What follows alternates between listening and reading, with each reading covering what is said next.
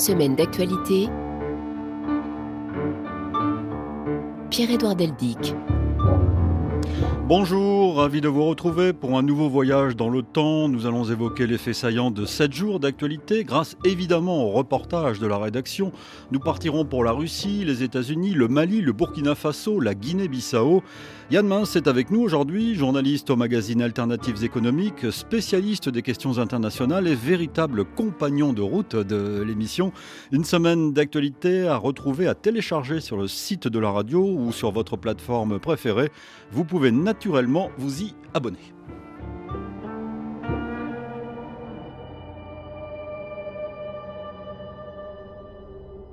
En Birmanie, le 1er février 2022 marquait le premier anniversaire de la prise de pouvoir de la junte militaire menée par son commandant en chef, Min Aung Hlaing.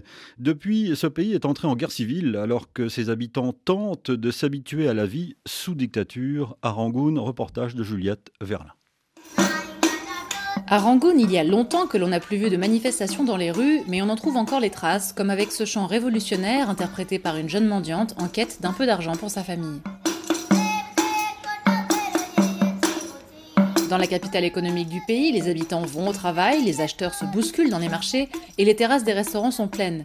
Pour Mère, jeune employée d'une entreprise étrangère qui a appris le français un peu par hasard, le moral est bas. C'est comme si euh, tout est fini. Avant, quand tout allait bien, ce que j'ai prévu, c'est d'aller étudier en France en 2022. Mais avec tous mes amis en difficulté ici, je n'arrive pas juste à partir. Comme tous ses amis, Mère donne de l'argent tous les mois aux groupes de résistance armée qui s'entraînent dans la jungle et combattent les militaires dans tout le pays, épargnant pour le moment les grandes villes. Mais Rangoon est régulièrement secoué par des fusillades de postes de police, des assassinats d'informateurs de l'armée et des bombes artisanales lancées par des groupes secrets de résistance sur les institutions de la junte. Et c'est comment dans ton quartier en ce moment? C'est toujours chaud. On entend beaucoup de tirs le soir. Ça devient un peu normal même. Ouba, un jeune musicien et artiste sonore, partage le constat de Mère.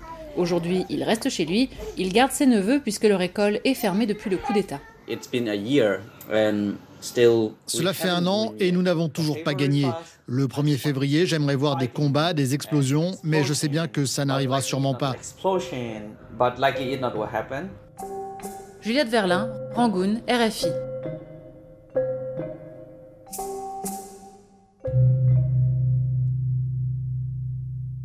Une semaine d'actualité. Merci de nous être fidèles. Bonjour Yann Mince. Bonjour. Je suis ravi de vous retrouver. Et comme moi aussi, je suis ravi. Toutes les six semaines à peu près, À peu euh, près. dans cette émission. Euh, on commence tout de suite dans le vif du sujet avec ce sinistre euh, premier anniversaire. Il faut rappeler que la dictature, euh, les militaires ont fait à ce jour euh, plus de 1500 morts et 10 000 prisonniers. Oui, mais en même temps, c'est un peu terrorisant d'entendre ce jeune homme interviewé par Juliette Verlin dire qu'il aimerait que pour l'anniversaire, en- entendre euh, des explosions et, des combats. Euh, ça fait un peu frémir. En même temps, on voit bien que pendant plusieurs mois, la, la contestation de la population birmane a été euh, pacifique et puis que finalement, face à la répression, euh, une partie de cette contestation est devenue, euh, est devenue armée avec euh, beaucoup de difficultés, beaucoup d'approximations, mais avec l'aide aussi de euh, guérillas qu'on appelle ethniques, c'est-à-dire de, minorités Mm. ethniques qui sont implantées depuis longtemps dans les régions frontalières notamment et qui sont venus en aide à ces contestataires qui eux sont plutôt de la majorité Bama, majorité, le groupe ethnique majoritaire en, en Birmanie. Euh, ça me rappelle dans une certaine mesure la, Syrie pour deux raisons. D'une part ça, le fait qu'au début en Syrie aussi en 2011 la contestation était pacifique et puis finalement elle est devenue euh, armée face à l'impression du régime.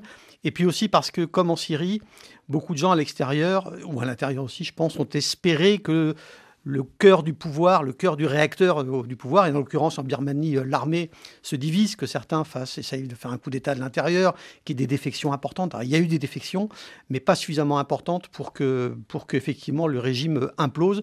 Et on est encore là aujourd'hui avec un durcissement du régime du fait de la militarisation de la résistance. Mais ça, c'est un, cycle, hélas, classique. Alors restons en Asie, Yann. Après 2008-2022, donc Pékin est devenu hier la première ville à organiser les Jeux Olympiques d'été et d'hiver. Euh, Jeux Olympiques d'hiver dans un climat glacial. Et je ne parle pas simplement de météo. Oui, bien sûr. Euh, alors un climat qui est un peu étrange parce que certains pays, comme les États-Unis et quelques-uns de leurs alliés, ont décidé de faire un boycott diplomatique, c'est-à-dire qu'ils envoient les athlètes, mais pas des officiels à la, cérémonie d'ouverture. D'autres, comme la, France, ont décidé de ne pas faire de boycott diplomatique, mais de ne pas envoyer des représentants euh, de niveau extrêmement élevé, je dirais, dans le, dans le gouvernement. C'est une, véritable question à laquelle je n'ai pas de réponse. Est-ce que ça sert à quelque chose de faire un boycott euh, diplomatique? Est-ce que ça sert à quelque chose de faire un boycott sportif? Est-ce que ça va avoir une influence réellement sur le régime. Dans le cas du régime chinois, j'ai un grand doute sur le fait que, par exemple, pour les, infortunés euh, habitants du Xinjiang, les Ouïghours, mais aussi les minorités kazakhs et d'autres, euh, le régime chinois change de comportement euh, simplement du fait d'un boycott diplomatique ou même sportif. À propos des Kazakhs, Yann, je précise à nos auditeurs que dans le numéro de, de ce mois-ci, de février d'Alternatives économiques, vous signez un papier qui fait le point sur la situation au Kazakhstan après les émeutes que l'on sait et la reprise en main, si j'ose dire, de Moscou. Oui, je ne sais pas si on peut parler de reprise en main. C'est sûr qu'il y, aura probablement une influence plus forte. Pourquoi? Parce que le président Tokayev euh, a décidé de faire appel à des, à, des troupes d'une organisation régionale qui est dominée euh, par Moscou. Et d'ailleurs, le contingent était dominé par des soldats russes qui, a priori, euh, se sont retirés maintenant. Mais ça veut dire qu'il a été obligé d'en appeler à un soutien extérieur pour se battre non pas tant contre la population que contre les partisans de l'ancien chef de l'État, qui était toujours euh, pas très loin euh, dans l'ombre, et qui visiblement ont provoqué les événements violents dans la rue après des manifestations pacifiques. Donc effectivement, en, étant obligé d'appeler Moscou à l'aide pour se maintenir au pouvoir, euh, il s'est mis probablement en position de dépendance. Mais le Kazakhstan est un pays qui est situé entre euh, la Russie et la Chine, donc deux grands pays, et il faut qu'il ait un jeu d'équilibre compliqué parce que du point de vue économique, il a aussi des intérêts très importants avec la Chine. Alors puisque nous parlons, nous avons parlé de sport avec les Jeux Olympiques, enfin des Jeux Olympiques, on n'a pas beaucoup parlé de sport, plutôt de géopolitique, mais on y a fait référence.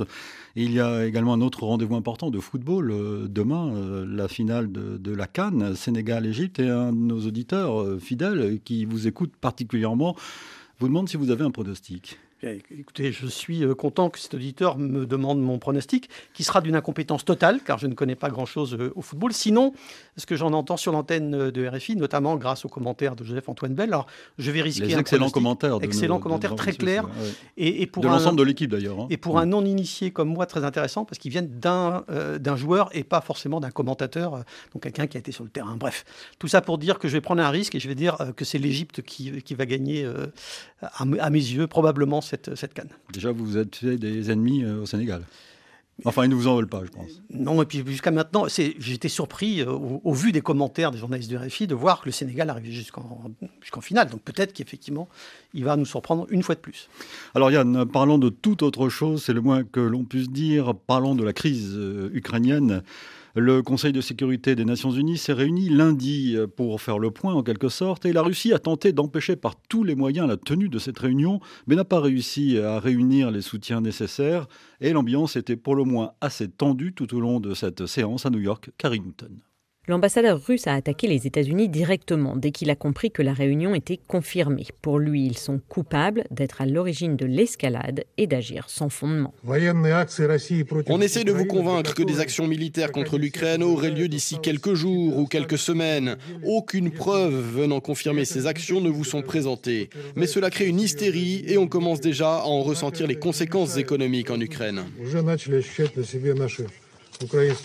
Il n'a pas manqué non plus de rappeler comment en 2003 les États-Unis avaient convaincu la communauté internationale d'envahir l'Irak sans preuve finalement d'armes de destruction massive, puis il a quitté la salle du Conseil avant même que son homologue ukrainien ne prenne la parole. La représentante américaine l'accusera plus tard de n'avoir répondu à aucune question. L'ambassadeur ukrainien a lui exprimé sa frustration quant au système onusien. Déjà en 2014, l'ONU n'avait pas empêché le conflit, mais il espère toujours une solution diplomatique et que les membres de l'ONU s'impliquent plus avant de marteler que tout le monde souffrirait d'une guerre. D'évidence, Vladimir Poutine souffle le chaud et le froid. D'un côté, les menaces d'intervention armée, de l'autre, les perspectives de négociation. Écoutez-le mardi, c'était la première fois qu'il s'exprimait en public sur cette crise. Nous sommes toujours en train d'analyser soigneusement les réponses écrites des États-Unis et de l'OTAN à nos propositions sur les garanties de sécurité Mais il est déjà clair que les préoccupations de la Russie ont été ignorées. Nous n'avons pas vu de prise en compte adéquate de nos trois demandes clés la fin de la politique d'élargissement de l'OTAN, l'engagement à ne pas déployer d'armes offensives à proximité des frontières russes et le retrait des positions militaires de l'Alliance sur les frontières de 1997, c'est-à-dire avant que l'organisation n'accueille d'ex-membres du bloc soviétique.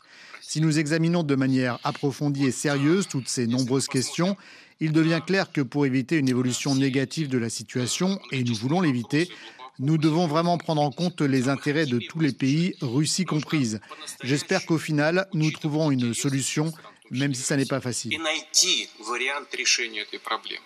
Quoi qu'il en soit, il y aura donc des renforts militaires américains en Europe, c'est ce qu'a annoncé le Pentagone mercredi. Et Joe Biden, critiqué par les républicains pour une supposée mollesse, vient d'ailleurs de se transformer en commandant en chef sur deux fronts, l'Ukraine donc, mais aussi le Proche-Orient. À Washington, Guillaume Nodin, ce jour-là. L'opposition républicaine l'accuse volontiers de faiblesse face aux rivaux et aux adversaires des États-Unis. En deux jours, Joe Biden vient d'envoyer 3000 soldats sur le flanc est européen de l'OTAN et d'ordonner une opération qui a abouti à la mort de l'un des chefs djihadistes les plus recherchés au monde. Oui, il peut parfois sembler hésitant, mais il sait être ferme et le revendiquer. Je suis déterminé à protéger le peuple américain contre les menaces terroristes et je prendrai des mesures décisives pour protéger ce pays. Nous restons vigilants et nous restons préparés. Cette opération a permis de retirer un chef terroriste majeur du champ de bataille et envoyer un message fort aux terroristes du monde entier. Nous vous traquerons et nous vous trouverons. Une fois encore aujourd'hui, nous continuons nos efforts incessants pour assurer la sécurité des Américains et pour renforcer la sécurité de nos alliés et de nos partenaires dans le monde. Il n'est toutefois pas certain que ce raid réussi contre un chef djihadiste moins connu que ses prédécesseurs suffise à redresser l'image de Joe Biden. C'est au moment du retrait chaotique d'Afghanistan qu'elle avait commencé à se dégrader. D'autres dossiers sont apparus depuis. Les adversaires de la présidence ne manquent pas de noter que la Corée du Nord multiplie les essais de missiles, que les négociations sur le nucléaire iranien n'avancent pas et que le rival chinois ignore superbement le défi américain. Notez aussi que les dirigeants turcs et français se sont présentés jeudi chacun de leur côté en médiateur de la crise ukrainienne, alors que Washington assure avoir des preuves que Moscou préparerait, a préparé une vidéo de fausse attaque ukrainienne, prétexte à envahir euh, l'Ukraine.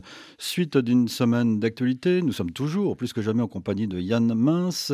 Euh, je précise également que le président français Macron sera à Moscou euh, lundi pour faire le point avec Vladimir Poutine. Quel est votre regard sur cette, sur cette crise. Ce qui est très difficile de comprendre, c'est ce que espérait vraiment Vladimir Poutine, parce que les demandes qu'il a, qu'il a présentées à, l'OTAN notamment, et dont il parlait dans, dans l'enregistrement que, mhm. que, vous avez passé, euh, sont en grande partie inacceptables. Euh, demander à l'OTAN de refuser tout élargissement, c'est difficile à accepter pour une organisation qui est souveraine, membre faite d'États souverains, et revenir sur ce qui s'est passé depuis 1997 euh, en termes militaires dans la, en, Europe euh, orientale, centrale et orientale, ça me paraît également euh, très difficile. donc, est-ce que il savait forcément que ces demandes étaient inacceptables. Alors, est-ce qu'il a euh, surestimé euh, sa capacité à les imposer et sous-estimé au passage Joe Biden Je ne l'exclus pas. Il a peut-être pensé que Biden était affaibli en interne, euh, l'Afghanistan, enfin tout ce dont parlait Guillaume Nodin. c'est peut-être, il a peut-être pensé que, que, Biden était affaibli et que les Européens étaient un peu mous. Sur la deuxième raison, le deuxième critère, il avait en partie raison. Les Européens sont plus divisés que mous. Emmanuel Macron a eu beaucoup de mal à réaliser qu'il n'arriverait pas depuis le début de son mandat à mettre Poutine dans sa poche ou à le séduire ou, euh, ou à l'attirer à des positions plus mesurées. Et du côté du nouveau gouvernement allemand, il y a la vieille tradition social-démocrate du dialogue avec l'Est, avec la Russie, etc. Effectivement, le SPD en Allemagne a un peu de mal à avoir une position ferme face à D'autant qu'il y a quelques intérêts économiques en jeu. D'autant qu'il y a les, intérêts, les intérêts gaziers pour l'approvisionnement énergétique de l'Allemagne. Mais du côté de Biden, je trouve que pour l'instant, il se défend plutôt bien, il est assez ferme, et je ne suis pas sûr que Poutine avait anticipé ça. Alors maintenant, ce qu'on attend, je crois, c'est une contre-proposition de Poutine après la réponse des Américains à ces demandes. Et moi, je pense qu'il faut attendre de voir ce que propose Poutine. Il parle de négocier. Il ne peut pas négocier en disant je ne cède jamais rien. Donc, euh, il va falloir qu'il propose quelque chose ou alors qu'il fasse un geste militaire, ce que les Américains annoncent et les Britanniques annoncent régulièrement. J'ai un peu de mal à y croire, mais ça n'est jamais impossible euh, avec Vladimir Poutine. Il faut songez que c'est un dirigeant qui ne comprend qu'une chose, les rapports de force. Je ne crois pas qu'il comprenne beaucoup d'autres choses que, que, ça. Comme d'ailleurs ses prédécesseurs soviétiques. Oui, mais dans une certaine mesure, euh, à, la fin en tout cas de l'époque de l'époque soviétique, il y avait un dialogue possible et il y avait une envie de stabilisation, de ne pas prendre trop de risques. Euh, là maintenant, on est dans un univers beaucoup plus compliqué parce qu'il y avait deux blocs et maintenant il y a un bloc occidental un peu morcelé, et puis une puissance qui n'est plus aussi importante que l'était l'Union soviétique, et qui veut absolument un glacis protecteur autour de son territoire. Poutine, il dit qu'il ne veut pas d'armes pointées sur la Russie, mais il n'exclut pas d'avoir des armes, lui, pointées sur la Pologne, les pays baltes, à leurs frontières. Donc c'est un peu étrange comme position. Ça sentait le brûler, maintenant ça sent le roussi, euh, écrit un de nos auditeurs qui vient de nous envoyer un, courriel. Euh, j'ajoute, puisque nous parlons de la Russie, Yann, que Moscou a ordonné jeudi euh, la fermeture du bureau local de la radio-télévision internationale allemande Deutsche Welle en représailles à l'interdiction faite à la chaîne russe RT d'être diffusée en Allemagne. Oui, c'est pas non plus très très surprenant. Euh, c'est euh, la réponse du berger à la bergère. Euh, évidemment, j'ai du mal à comparer la Deutsche Welle, ah qui est une radio extrêmement extrêmement solide et de grande qualité, avec avec Russia Today. Mais bon, c'est un geste diplomatique. C'est vraiment, on est dans des rapports de force, ce que je disais tout à l'heure. À propos de Joe Biden, il nous faut parler aussi de l'opération militaire hein, contre un chef de l'État islamique, le chef de l'État islamique, Emmanuel Alexandre, qui nous écoute à Conakry, où il est médecin euh, vous demande, euh, vous Yann Mince, que j'admire beaucoup, dit-il, écrit-il, euh, le président Joe Biden a annoncé la, mort du chef de l'État islamique tué par les forces spéciales américaines, dit-il. Cette disparition met-elle un coup d'arrêt aux menaces terroristes dans le monde? Serait trop beau, non? J'ai un doute sur le fait que même le chef de l'État islamique soit un personnage aussi important dans l'organisation pour qu'il que cette mort désorganise tout l'État islamique. Je n'y crois pas. L'État islamique, d'ailleurs, l'a prouvé en attaquant une prison euh, dans, la, dans la zone kurde et avec des forces relativement importantes, hein, en Syrie, donc, euh, au nord de la Syrie. Euh, L'État islamique est beaucoup moins fort qu'il ne l'était quand il contrôlait un territoire, mais je dis dans une certaine mesure, il est aussi redoutablement dangereux parce il existe toujours. On l'a vu ces derniers jours avec l'attaque d'une prison. Tout, tout, à fait. Hein. Et puis on voit aussi parce qu'il y a. alors est-ce est-ce que ce sont des filiales? Est-ce que ce sont euh, vraiment des organisations absolument liées au centre? Je pense à l'État islamique en Afghanistan, je pense à l'État islamique au Grand Sahara. Euh, j'ai l'impression que ce sont maintenant plutôt des filiales relativement autonomes. Et du coup, le fait que ce soit une personne ou une autre qui dirige l'État islamique, je ne suis pas sûr. C'est une organisation importante, l'État islamique, structurée elle remplacera forcément. Peut-être qu'il aura moins de charisme encore que n'avait euh, l'actuel par rapport à Baghdadi, mais je ne crois pas que ce soit si difficile de trouver un nouveau dirigeant pour l'État islamique, et je pense que ce sera au contraire très difficile euh, de désorganiser cette organisation, si je puis dire.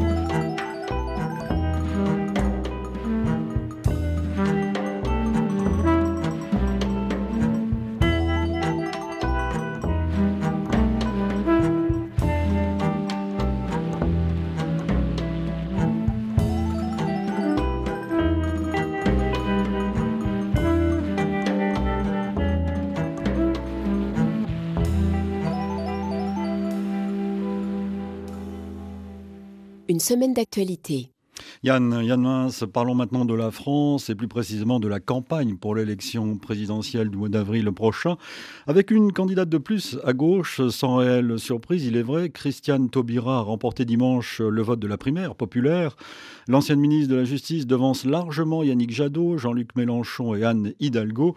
Mais Christiane Taubira mise quand même sur l'union des gauches. Reportage d'Aurélien de Vernois. Que la personne arrivée en tête et Madame Christiane Les cris de joie fusent à l'annonce de la victoire de Christiane Taubira, mais les quelques dizaines de militants réunis dans la salle où leur candidate va s'exprimer ont le triomphe bref comme chancelle. C'est une bonne chose, mais il faut rester mesuré, penser à la suite. Et c'est en effet une Christiane Taubira plutôt grave qui s'adresse à eux. Je veux vous dire que je mesure la confiance que vous me témoignez, mais que je ressens aussi le poids de cette confiance. Car la nouvelle candidate s'attelle à un défi quasi impossible, réunir les gauches. J'appellerai Anne, j'appellerai Yannick, j'appellerai Fabien, j'appellerai Jean-Luc. Mais notre sort appelle aujourd'hui l'union et le rassemblement. Je sais leur réticence, mais je sais aussi leur intelligence et leur sens de l'intérêt général. Pascal a lu un jugement nettement plus sévère sur les autres candidats. Ils se sont enfermés dans leurs appareils politiques et malheureusement, ils vont nous faire perdre s'ils n'arrivent pas à comprendre qu'on a besoin absolument de se rassembler pour gagner. Une chose est sûre, si rassemblement il y a, ce sera par étapes. Première cible pour l'Union de Christiane Taubira, le Parti Socialiste, dont la candidate Anne Hidalgo, déjà en difficulté, n'a terminé que cinquième de la primaire. Union, rassemblement, la gauche en est loin aujourd'hui. Exemple, Jean-Luc Mélenchon se voit déjà président. Le candidat de l'Union populaire concentre désormais ses attaques contre celui qu'il voit comme son principal rival, Emmanuel Macron. Illustration à Tours, jeudi soir, où Jean-Luc Mélenchon a réuni près de 2500 de ses supporters. Reportage de notre envoyé spécial, à nouveau Aurélien Devernois. Heureusement, la comédie est terminée. Maintenant, le tableau est stabilisé. Libéré Jean-Luc Mélenchon, tous les candidats à gauche sont désormais connus et il estime qu'ils ne font pas le poids face à lui. Pendant des années, on a été les challengers. Maintenant, c'est nous le plus gros morceau. Place donc au véritable adversaire, Emmanuel Macron, un président au bilan économique et social jugé désastreux. Il y a 8 millions de personnes qui ont besoin d'accéder à l'aide alimentaire. Il y a 12 millions de personnes qui ont froid à la maison. On leur dit mais tout va bien. La croissance est repartie, le chômage est en train de s'arrêter, tout va bien. Crise du Covid, de l'éducation, du logement, prix de l'essence, scandale des EHPAD, les facettes d'un même problème pour Jean-Luc Mélenchon, un libéralisme galopant défendu par le pensionnaire de l'Élysée. Vous pensez que l'argent va ruisseler de la table du riche tombent des miettes de plus en plus grosses dont vous pourrez vous distraire, mon cher Jacouille. Face au président des riches, Jean-Luc Mélenchon s'érige, lui, en justicier du peuple. Alors oui, je crie parce que ce monde nous est odieux. Nous ne supportons pas son inégalité. Nous ne supportons pas sa violence. Jean-Luc Mélenchon, leader de la gauche, sans doute, premier challenger d'Emmanuel Macron, c'est encore loin. L'insoumis reste pour l'instant cinquième dans les intentions de vote à la présidentielle. Président, pas encore officiellement candidat, Emmanuel Macron s'est rendu, lui, mercredi soir, dans le Nord, à Tourcoing, la ville de Gérald Darmanin, où les ministres de l'Intérieur de l'Union européenne se réunissaient dans le cadre de la présidence française de l'Union européenne. Valérie Gasse. Emmanuel Macron a fait de la maîtrise des frontières de l'Union européenne et de la réforme de l'espace Schengen l'une des priorités de la présidence française de l'Union européenne. En s'invitant à Tourcoing dans une réunion de niveau ministériel, le chef de l'État a voulu manifester son intérêt tout particulier pour ce sujet avec un objectif. Protéger l'identité européenne et les Européens des fracas des temps. Pour Emmanuel Macron, la gestion de l'immigration est donc une question vitale pour l'Europe car elle met en cause la capacité des Européens d'être ouverts entre eux, de tenir leurs valeurs, de continuer à rester ouverts au reste du monde, mais de ne jamais céder à la facilité et la naïveté. Emmanuel Macron a redit sa volonté d'organiser un pilotage politique sur la question migratoire et a insisté sur la nécessité de travailler à obtenir plus d'efficacité en matière de retour des migrants clandestins vers les pays d'origine. Le sommet entre l'Union africaine et l'Union européenne sera l'occasion d'une impulsion forte en la matière, en ce qu'il nous permettra aussi de réinscrire ce sujet des migrations dans un agenda plus large, plus ambitieux, plus juste. Dans une campagne où les candidats de droite à la présidentielle font de l'immigration un angle d'attaque contre Emmanuel Macron, le chef de l'État essaie de montrer qu'il agit sur ce dossier. Et j'ajoute dans l'actualité française que dans la foulée d'autres pays européens comme l'Angleterre et le Danemark, la France a commencé mercredi à lever certaines restrictions liées au Covid-19 dans un contexte sanitaire pourtant toujours tendu. Suite d'une semaine d'actualité, nous sommes toujours en compagnie de Yann Mince, spécialiste des questions internationales au magazine Alternatives économiques. Vous étiez passionné par ce que vous venez d'entendre passionné et puis un peu agacé par certains, certains aspects, euh, et notamment cette idée, euh, enfin ce sujet de l'identité. En l'occurrence, Emmanuel Macron parlait de l'identité européenne. C'est quelque chose auquel il avait déjà fait allusion dans son discours de présentation de la présidence française de l'Union européenne, avec des accents extrêmement lyriques. Euh, je, sais je ne sais pas pourquoi il y a cette obsession sur l'identité euh, collective. Je pense que c'est un mot souvent assez, un mot valise, un mot assez flou, derrière lequel chacun met des choses différentes. Et du coup, en l'employant, on a l'impression d'être tous d'accord, on ne parle pas de la même chose. Euh, je ne sais pas s'il y a une identité européenne, je ne suis pas sûr qu'il y ait une identité française très claire, et je ne suis pas sûr que ma définition de l'identité française serait la même que celle de 10 personnes que j'irais interroger dans la rue. Donc, je ne vois pas très bien à quoi ça sert. Il peut y avoir un projet politique européen, et ça, c'est une question. En revanche, l'identité européenne et la défendre contre l'immigration, parce que les immigrés viendraient euh, menacer euh, l'identité européenne, mais l'Europe a été faite en bonne partie par des vagues migratoires. Donc, qu'est-ce que c'est que cette histoire d'identité? Je trouve ça, ce thème très très euh, agaçant, que ce soit en France, en Bretagne ou en Cabarnino-Balkari. Yann, sur la situation de la gauche, une candidate de plus qui voulait rassembler, mais qui n'est finalement qu'une candidate de plus? C'était perdu d'avance le, rassemblement. Yannick Jadot avait déjà renoncé la fois d'avant en faveur euh, de Benoît Hamon et on a vu ce que ça a donné. Ça n'a pas fait une addition de deux scores importants, ça a fait un petit score à l'arrivée. Donc que les écologistes veuillent avoir leur candidat cette fois-ci, c'était logique. Et, Jean-Luc Mélenchon euh, ne veut pas renoncer, clairement. D'ailleurs, j'étais amusé de l'entendre dire c'est nous le plus gros morceau, peut-être, mais c'est un tout petit morceau à, l'échelle de l'opinion, en tout cas dans les sondages pour mmh. l'instant. Et par ailleurs, il faut être clair, il y a des différences de fond au sein de la gauche des différences qui sont peut-être, je sais que euh, c'est pas bien de le dire et certains ont été critiqués comme Manuel Valls pour dire, mais qui sont peut-être pas facilement réconciliables, à défaut d'être absolument irréconciliables, mais peut-être pas facilement réconciliables. On va prendre un exemple, on parlait tout à l'heure de la Russie et de l'Ukraine, sur les relations avec la Russie, entre la France et la Russie, il y a des vraies différences entre les socialistes et les écologistes d'un côté et Jean-Luc Mélenchon de l'autre. Il faut être clair sur ce point. Quoi que dise Jean-Luc Mélenchon, il y a des différences et c'est pas facile de réconcilier ces différences-là l'union de la gauche, c'est bien gentil, mais si ça se fait sur quelque chose de flou euh, et de mou, c'est peut-être pas la peine de la faire. Ce qui est inquiétant, c'est pourquoi est-ce que une force aussi importante que le Parti socialiste a pratiquement disparu euh, du paysage. Alors c'est vrai que Emmanuel Macron et la République en marche en ont siphonné une partie. Euh, c'est vrai que une autre partie a été assez lourdement euh, discréditée.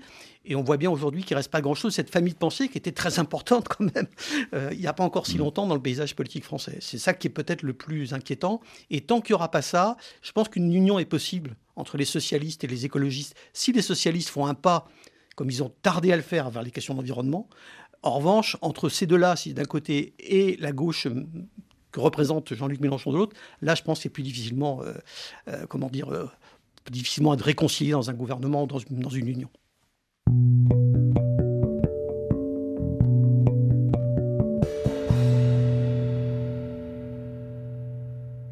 Yann, tout en restant en France, euh, parlons maintenant de la situation au Mali. Alors que l'ambassadeur de France à Bamako a donc été prié de faire ses valises au début de la semaine, François Mazet a fait un point complet sur les relations tendues et complexes entre les deux pays aujourd'hui. Le 10 juin, Emmanuel Macron annonce une transformation profonde de la présence militaire française au Sahel. Le mois suivant, il précise notamment la fermeture des bases de Kidal, Tessalit et Tombouctou, une stratégie que ne goûte pas le Premier ministre de transition Shogel Maïga, qui à la tribune de l'ONU le 25 septembre déplore un abandon en plein vol. Réponse du président français, le Premier ministre malien est l'enfant de deux coups d'État, la légitimité du gouvernement actuel est démocratiquement nulle. C'est dans ce contexte, fin décembre, qu'Emmanuel Macron annule sa visite au Mali, officiellement en raison de la crise sanitaire. En ce début d'année, c'est le retrait imposé du contingent danois de la force Takuba qui entraîne des échanges acrimonieux. La ministre française des Armées, Florence Parly, déclarait il y a une semaine que la junte multipliait les provocations, avant que son collègue des Affaires étrangères, Jean-Yves Le Drian, la qualifie deux jours plus tard d'illégitime et ses décisions d'irresponsables. Entre-temps, le colonel Abdoulaye Maïga, porte-parole du gouvernement, avait donné pour conseil à Florence Parly de se taire, accusé Paris de chercher à diviser les Maliens, d'instrumentaliser les organisations sous-régionales et de conserver ses réflexes coloniaux. Puis le ministre des Affaires étrangères, Abdoulaye Diop, renchérissait sur notre antenne vendredi contre des propos empreints de mépris, prévenant que son pays n'excluait rien dans ses relations avec la France, y compris donc d'en expulser l'ambassadeur. Yann, une fois n'est pas coutume, la situation de la France au Mali a été discutée mardi à l'Assemblée nationale, brièvement mais discutée quand même, lors de questions au gouvernement. Pierre Olivier. Après le renvoi de son ambassadeur, la France doit-elle se désengager militairement du Mali? Oui, répond Marine Le Pen depuis Brest. La candidate du Rassemblement national appelle au rapatriement des troupes au Tchad. Même son de cloche du côté de la France insoumise et du député Éric Coquerel. Il est évident qu'il euh, faut se désengager du Mali. On n'a en rien affaibli, euh, j'allais dire, le djihadisme dans ce pays. Tout ça n'est pas très très bénéfique. En pleine campagne présidentielle, le gouvernement est attaqué sur sa gestion du dossier malien, notamment par le communiste Jean-Paul Lecoq. Je dis au gouvernement français, regardez ce qui se passe, vous ne pouvez pas fermer les yeux sur l'évolution du comportement des Africains, de l'attitude des Africains et sur les attentes des Africains. Droit dans ses bottes, malgré les critiques, c'est l'intérêt sécuritaire de la France que met en avant le ministre des Affaires étrangères Jean-Yves Le Drian. Donc notre volonté est intacte et ce n'est pas un événement dû à l'illégitimité d'un gouvernement de coup d'État qui va nous faire enrayer notre lutte contre le terrorisme. Une opinion partagée par le député Les Républicains Thibault Bazin, qui pose toutefois une condition. Le meilleur moyen de préserver notre sécurité, c'est d'être là-bas, mais On ne peut pas le faire à n'importe quelle condition. Euh, il faut que les pays sur place nous respectent. À trois mois de l'élection présidentielle, un retrait des troupes françaises au Mali apparaîtrait comme un revers cuisant pour le gouvernement. Avant de vous retrouver, Yann Mince, partons pour le Mali. justement, comment cette tension est-elle ressentie à Bamako par la population? Écoutez ce reportage de Kaourou Magassa. Les yeux rivés sur un cahier, Issa Sanogo, étudiant, révise ses cours. À l'évocation du renvoi de l'ambassadeur français du Mali, il lève la tête et salue la décision des autorités maliennes. Il faut que la France comprenne que le Mali est un pays souverain. Donc euh, à chaque fois, il lance des propos qui remettent en cause notre souveraineté, comme euh, si le Mali était une propriété privée de la France. Aujourd'hui, nous avons décidé de prendre notre destin en main. Dans son atelier de couture, Issouf Niambélé fustige les déclarations de Jean-Yves Le Drian, qualifiant, je cite, la junte au pouvoir d'illégitime et d'irresponsable. Des mots reçus ici comme des insultes et qui sont jugés condescendants. Nous sommes un État comme la France. Nous ne demandons rien d'autre que d'être respectés, c'est tout. Nous voulons être respectés par la France. Et que si la France ne se sent pas la bienvenue au Mali aujourd'hui avec ces autorités-là, mais c'est très simple qu'elle retire ses, soldats de ce pays. Moussa Sarambono vit entre Paris et Bamako. Lui souhaite un apaisement dans les relations entre les deux pays. Je suis Soninke. Nous vivons et à travers la France, comme les Français, à travers le Mali. Alors euh, je pense qu'il faut trouver un terrain d'entente. Et la France, comme le Mali, nous avons tous intérêt. Pour l'heure, les relations diplomatiques entre la France et le Mali ne sont pas rompues. Un reportage de Kaourou Magassa, donc dans les rues de Bamako, suite d'une semaine d'actualité. Quel est votre regard sur cette crise euh, qui s'envenime entre la, France et, le Mali, ou réciproquement entre le Mali et la France? Je trouve qu'il y a beaucoup de mauvaise foi et d'ambiguïté des deux côtés. Euh, quand Jean-Yves Le Drian dit que le gouvernement malien est illégitime, j'ai envie de lui demander si le gouvernement tchadien euh, est euh, légitime ou pas. Si un certain nombre de gouvernements avec lesquels euh, la France est en relation cordiale, mais qui sont élus d'élections frauduleuses ou truquées, ou avec des oppositions muselées, est-ce que ces gouvernements sont légitimes ou pas? La tradition diplomatique française, c'est qu'elle a des relations d'État à État, pas avec les gouvernements, donc elle ne regarde pas, États, en principe, la légitimité des gouvernements. Pour le pour le meilleur et pour le pire, parce que ça veut dire qu'on a effectivement des relations avec des dictatures. Euh, D'ailleurs, c'est un vrai débat hein, de, de, ces dernières années. Hein. Faut-il euh, faut reconnaître des États ou faut-il choisir les États avec lesquels on, a des relations euh, si ces États ne sont pas démocratiques? C'est un vrai débat qui. oui, mais alors comment est-ce qu'on mesure eh démocratique? Mais la réelle politique, c'est reconnaître un État. Si on mesure démocratique par coup d'État ou pas coup d'État, c'est un critère, mais ça me semble un critère un peu limité, parce qu'il y a des gens qui n'ont pas besoin de faire un coup d'État pour être une dictature. Donc, je, trouve que c'est un débat qui est, euh, est mal posé. Euh, par ailleurs, je trouve que du côté des critiques euh, de l'opposition à la présence française au Mali, il y a peut-être un oubli ou alors un pronostic optimiste. Ce que je veux dire, c'est qu'une des obsessions de voir des dirigeants français depuis 2015, surtout depuis les attentats du, du Bataclan, c'est que des djihadistes puissent opérer en France à partir euh, du Mali, notamment en tout cas euh, du Sahel, qu'en gros ils remontent par la Libye qui viennent, viennent jusqu'en France pour commettre des attentats. Alors est-ce qu'on pense que c'est une, erreur de, craindre ça et auquel cas, effectivement, on peut se retirer, ou est-ce que euh, c'est simplement de l'optimisme C'est peut-être possible. En tout cas, je pense qu'il faut examiner cette question et répondre à Jean-Yves Le Drian, notamment, sur cette inquiétude-là. Est-ce qu'effectivement, on pense que les djihadistes ont assez de travail à faire au Mali ou est-ce qu'il pourrait éventuellement être tenté d'agir, euh, d'agir à Paris? Parce qu'on a parlé la semaine dernière à ce micro de, de la force Takuba et du, départ finalement des Danois euh, qui n'étaient pas les bienvenus euh, au Mali. En tout cas, pas les bienvenus de, de, la part des, du gouvernement. Depuis le début, cette affaire de la, force Takuba est un peu mal emmanchée. Et elle est mal emmanchée parce que... Elle voulait avoir une dimension européenne. Hein. Oui, parce que la France voudrait ne pas être seule. Mais je reviens à ma question des attentats. Euh, il y a eu des attentats en France, importants. Euh, il y en a eu d'autres dans d'autres pays, mais peut-être qui ont moins frappé les esprits que le, Bataclan en France. Et donc, il n'y a pas cette peur en Allemagne, en Pologne euh, ou en, Suède d'avoir des djihadistes qui viennent du Sahel. Peut-être que c'est un fantasme français, je ne sais pas, mais en tout cas, je pense que cette peur n'est pas partagée. Et donc, l'inquiétude d'un certain nombre de pays de l'Union européenne contrairement à la France, n'est pas de ce côté-là euh, de, la, de, la Méditerranée, ou n'est pas de ce côté-là de, l'Afrique. Et les, autres pays européens, l'Union européenne, ont toujours l'impression que la France les appelle à l'aide, en fait, pour maintenir son influence et pour faire un travail de géopolitique au bénéfice de la France. Peut-être que le soupçon n'est pas exact, mais en tout cas, ils ont du mal à venir. Et on a bien vu que les éléments de Takuba, c'était pas beaucoup euh, de soldats d'un certain nombre de pays. De forces spéciales, hein, il faut le Forces spéciales, absolument. Les Estoniens en ont envoyé. Peut-être que les Estoniens en ont envoyé aussi en pensant que le jour où ils auraient des problèmes, eux, du côté de la Russie, la France enverrait des troupes. C'est possible que ce soit donnant-donnant, mais c'est clairement pas un grand succès. Et depuis la fin de Barkhane, ou la réduction drastique de Barkhane, Takuba devient le, la force d'intervention principale de la France. Avec le, le, risque que cette euh, force ne, ne, soit jamais opérationnelle, comme disaient les militaires, et qu'elle entraîne en fait un retrait général des, des soldats européens et français aussi. Je ne pense pas que ce soit le fait que Takuba soit pas opérationnel. La question, c'est qu'à un moment, la France va devoir prendre une décision. Est-ce qu'elle peut rester au Mali si les dirigeants maliens actuels, qui sont ceux qui sont en poste, je ne dis pas qu'ils soient légitimes ou pas, mais n'en veulent pas. Oui, parce que le, pays, c'est un pays souverain.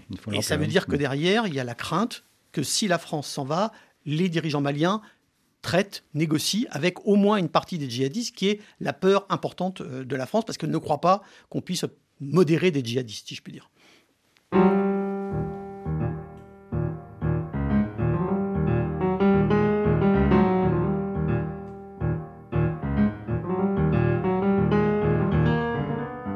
Pour nous écrire par courriel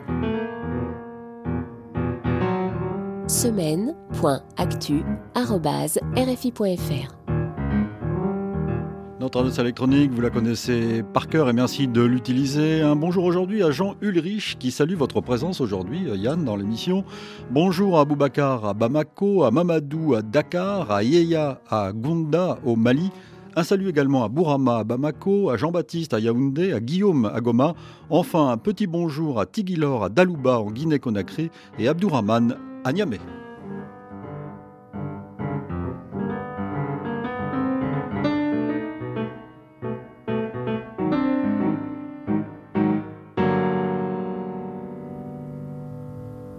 Une semaine d'actualité Yann Mince, il nous faut prendre la direction de la Guinée-Bissau pour évoquer une tentative de coup d'État.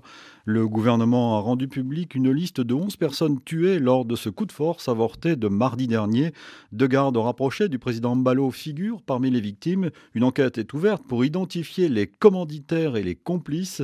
À Bissau, Alain Hérault Yambalo. C'est un premier bilan officiel, selon le ministre du Tourisme, porte-parole du gouvernement, Fernando Vaz.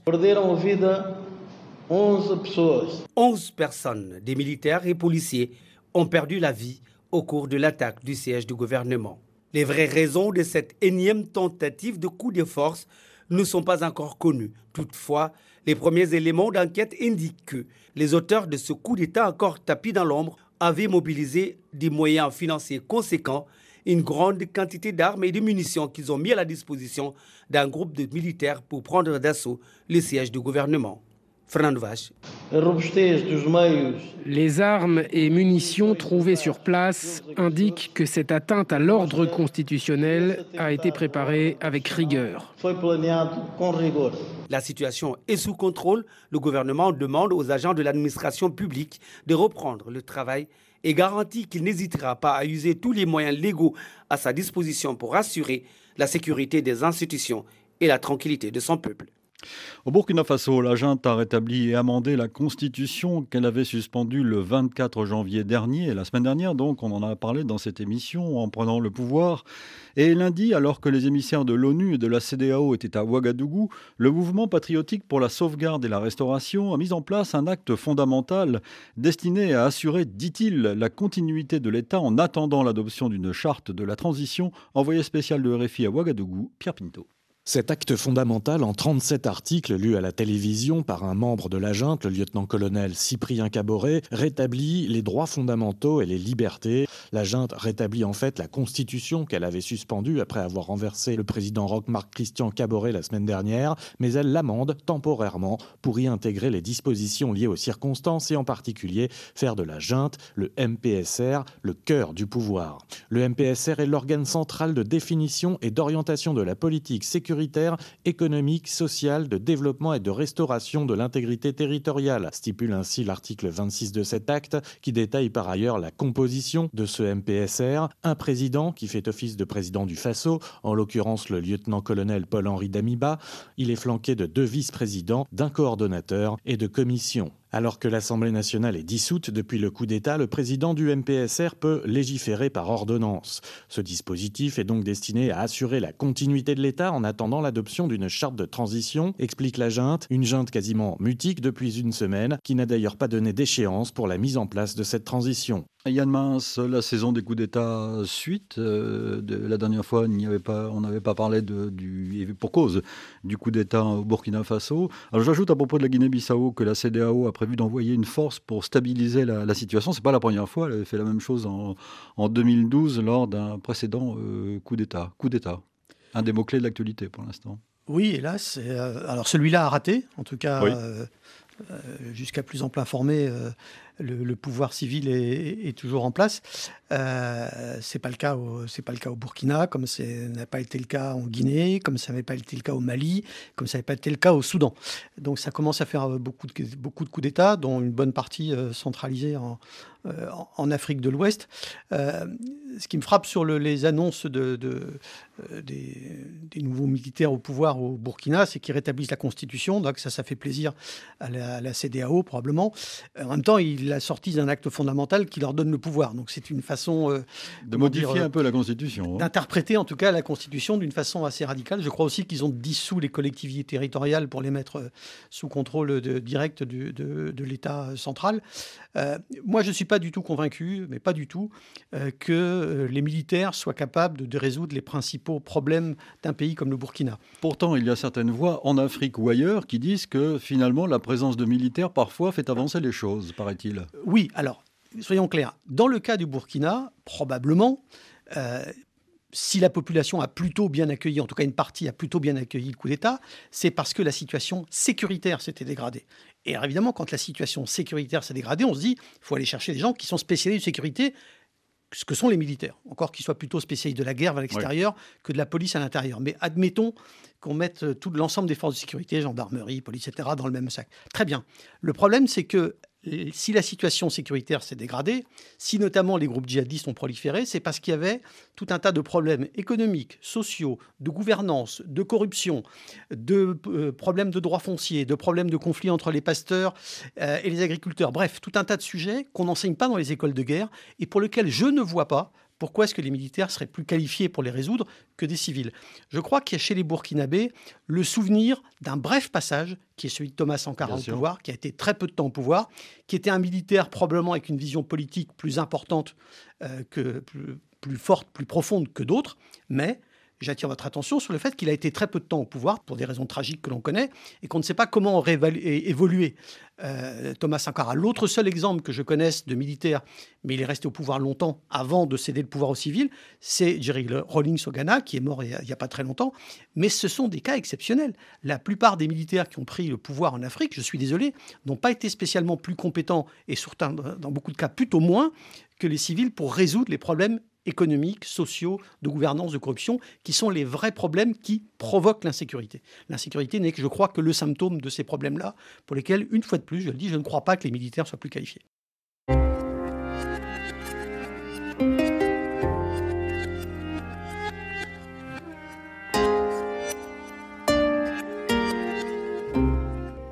Sept jours en Afrique. Yann Mince, il nous faut aller au Soudan maintenant avec de nouvelles manifestations. Lundi dernier, c'était la 16e marche du million, comme on l'appelle, organisée depuis le 25 octobre à l'appel des comités de résistance et de nombreuses organisations de la société civile. Dans la capitale, les manifestants ont tenté de se diriger vers le palais présidentiel malgré l'interdiction de manifester dans le centre-ville. Ils ont été accueillis par d'intenses tirs de gaz lacrymogène et de tirs à balles réelles.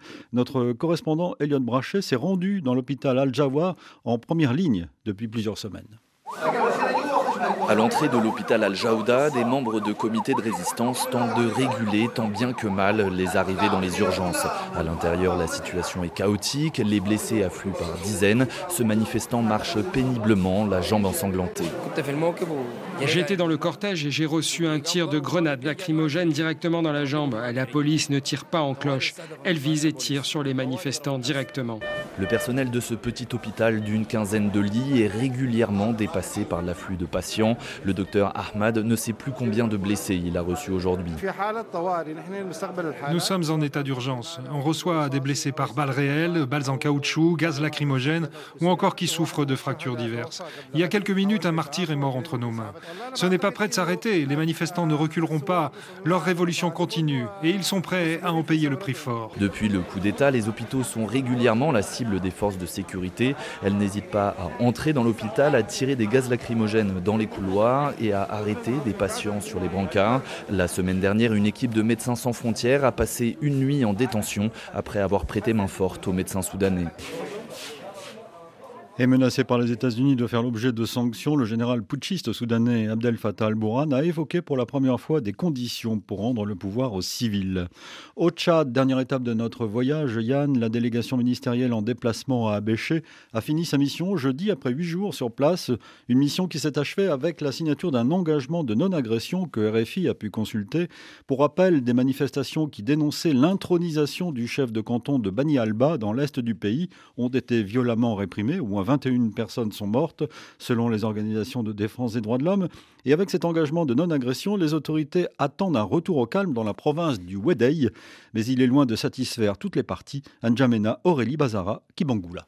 Éteindre le feu avant qu'il ne se propage, c'est en ces termes qu'une source sécuritaire qualifie cet accord de non-agression signé par plus d'une centaine de chefs traditionnels. En dix points, l'engagement incite sur l'interdiction du port d'armes, une mesure incontournable pour les autorités qui indiquent que des civils ont été vus avec des armes lors des manifestations. Autre point de l'accord, éviter tout propos incitant à la haine. Cet accord sert de base pour rétablir le calme dans la province, mais beaucoup de questions restent en suspens, à commencer par l'usage de tirs à balles réelles pour disperser les manifestants.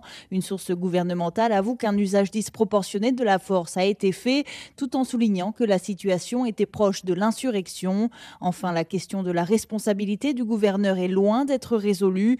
Les manifestants demandent sa démission. Dans une note confidentielle, la délégation ministérielle a demandé son rappel à N'Djamena pour apaiser la situation. Une enquête de la police judiciaire est en cours, selon le porte-parole du gouvernement Abderrahman Koulamalla. Elle devrait apporter des réponses à toutes ces questions dans les prochains jours. Un dernier mot sur le Soudan, Yann, coup d'État et suite de coup d'État. Oui, alors il faudra voir si la l'engagement ou l'ouverture en tout cas que, fait le général Bourhan sera suivi d'effet ou pas. Ce qui est sûr, c'est que euh, il se trouve dans la junte au pouvoir se trouve dans une situation économique compliquée parce que euh, le fait qu'il y a eu un pouvoir euh, intérimaire dirigé par un civil, Amdok, pendant deux ans, vrai je crois, avait permis de débloquer des aides internationales, de permettre à l'argent du FMI d'arriver, etc. Tout ça est coincé. Or, le Soudan n'est pas une situation florissante sur le plan, sur le plan hmm. économique. Donc effectivement, je pense que les militaires commencent à, sentir la, difficulté et ils n'ont pas beaucoup, euh, euh, beaucoup d'alternatives, sauf évidemment à ce que euh, certains de leurs amis du Golfe leur viennent, leur viennent en aide. Mais j'ai l'impression que les, monarchies du Golfe sont moins enclines que par le passé à, ouvrir le portefeuille et à distribuer l'argent comme ça. Donc effectivement, c'est peut-être cette ouverture du général Bourhan est liée au fait qu'il voit bien qu'il faut faire plaisir aux, bailleurs qui ont des exigences. Merci Yann Mince, on vous retrouve dans quelques semaines. Comme d'habitude, on continue le rythme. Et je rappelle que vous êtes spécialiste des questions internationales au magazine Alternatives économiques qui titre ce mois-ci sur l'hôpital, enquête sur un naufrage qu'on aurait pu éviter. Merci. Une semaine d'actualité réalisée évidemment par Vanessa Rovansky. Nous vous donnons rendez-vous demain pour le magazine ID cette fois et nous vous proposerons le regard d'un philosophe sur le quinquennat Macron. Il vient d'écrire avec Lucille Schmitt Emmanuel Macron à contretemps où il est question surtout de la France d'aujourd'hui et de sa démocratie. Ce philosophe s'appelle Olivier Mongin. ID chaque dimanche à 16h10 heure de Paris, 15h10 temps universel. Bon week-end, bonne semaine. Dans un instant un nouveau journal sur RFI.